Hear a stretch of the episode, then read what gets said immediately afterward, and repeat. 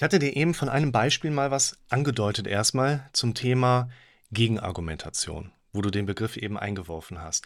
Ein ganz interessantes Thema ist, wenn ich mit den Leuten über irgendwas spreche und die sagen dann so sinngemäß, ah, ich habe es versucht, das war aber sehr schwierig. Und dann kommt manchmal auch der Begriff Mut mit rein. Ah, ich musste irgendwie mutiger sein. Willkommen zum Podcast für mentale Gesundheit, Zufriedenheit und Wohlbefinden.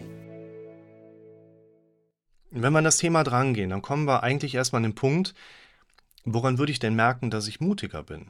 Und dann würde man eigentlich immer sagen können, ja, ich mache was, was ich mich vorher nicht getraut habe. Und jetzt ist eigentlich der Hauptpunkt, den wir erfragen dürfen, was hindert denn einen eigentlich daran?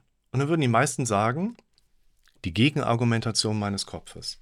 Ich habe eigentlich vor, wieder ins Auto zu steigen, wo ich sonst Panik hatte, aber mein Gehirn sagt, äh, was ist denn, wenn es schief geht? Ich habe eine Gegenargumentation, die ich gerne weg hätte. Und jetzt ist unsere interessante Frage natürlich, ich möchte ja gerne die Sachen machen, wie kriege ich also die Gegenargumentation runter? Ich glaube, es gibt zwei Wege, die die Menschen gerne wählen, um die gegenargumentative Komponente leiser zu machen. Möglichkeit Nummer eins mit Gewalt, Möglichkeit Nummer zwei sedierend. Du kannst Alkohol konsumieren, du kannst Cannabis konsumieren.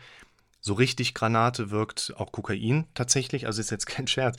Wenn du auf Kokain bist, dann hast du keine Gegenargumente im Kopf. Dann bist du quasi der absolute Obermacker und kriegst alles hin.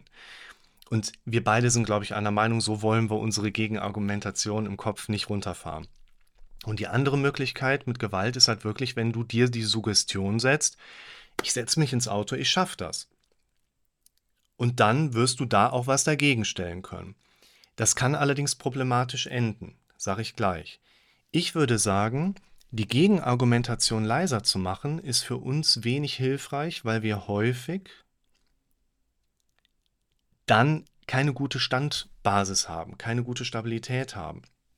Denn es gibt ja einen Grund, warum wir mit irgendeiner Situation gerade einen Struggle haben. Und gerade dieses mit Gewalt ist halt häufig auch dieser Punkt, ich habe Angst und gehe einen Schritt weiter. Das ist eine häufige Definition von Mut. Als Beispiel, Mut ist Angst und du gehst einen Schritt weiter. Und das ist Quatsch. Das ist nicht Mut, das ist waghalsig. Und unsere Natur hat dafür gesorgt, dass wir nichts Waghalsiges machen. Wenn du auf Stresshormone bist, dann hast du die nicht, um wirklich da was zu machen, wo du gerade Schiss vor hast, sondern um wegzurennen. Also dieses Runterreduzieren, lass mal eher versuchen und dann sind wir in dem Konzept von Mut. Mut, dass du etwas machst, was du dich vorher nicht getraut hast, baut sich am ehesten darauf auf, dass du Fachwissen entwickelst und dich darin routinierst.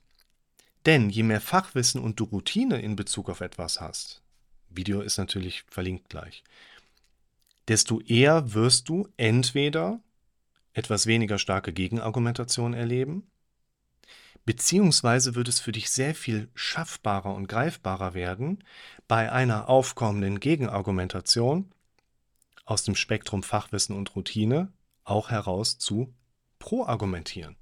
Und das ist ein wichtiger Punkt. Wir wollen nicht, dass unser Kopf uns keine Gegenargumente mehr bringt. Unser Kopf ist so gebaut, dass er immer Gegenargumente oder Gegenbeispiele bringt. Wir wollen anders damit umgehen, also uns auch mal hinsetzen und sagen, doch, ich sollte es machen, Komma, weil, Doppelpunkt. Und wenn mir jetzt Fachwissen und Routine fehlen, habe ich ein Problem. Wenn ich mich also dahin trainiert habe und suggeriert habe, ich setze mich jetzt ins Auto, ich schaffe das, dann kann das durchaus funktionieren, dass du dann im Auto sitzt.